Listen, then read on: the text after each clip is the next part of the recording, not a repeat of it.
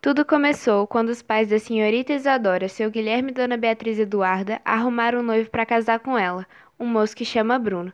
Isadora não estava muito feliz com ele não, afinal era um casório arranjado porque Bruno era cheio do dinheiro. Puxa vida, mãe, a senhora vai mesmo fazer eu me casar com esse rapaz só porque ele é cheio do dinheiro, né? Mas o ai, filha, é o melhor para nossa família e você vai entender com o tempo.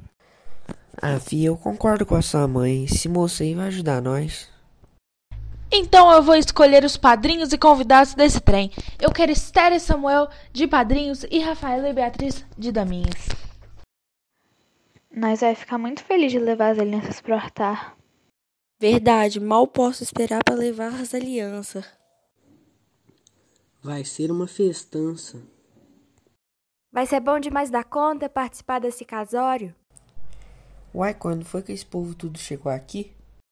Enquanto isso, os pais de Bruno davam os conselhos pro rapaz. Vai ser muito bom pra você casar com essa moça, meu filho. Vai ser uma boa companhia pra você e ainda vai ajudar a expandir os negócios da família. Escuta seu pai, filho, ele sabe das coisas. Então tá bom, mas é que eu estava apaixonado por outra. Deixa disso, amor é pros fracos.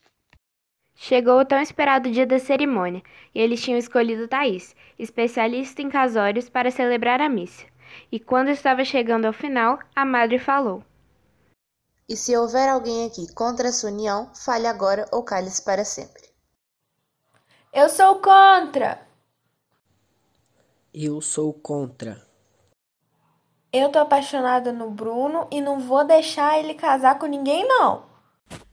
Eu também tô apaixonado no você. Nós vai ficar juntos sim. Eu quero ficar com a Isadora, que é quem eu gosto de verdade. Eu aceito! Todo mundo ficou chocado com o acontecimento, mas apoiaram os trem tudo e eles viveram felizes para sempre.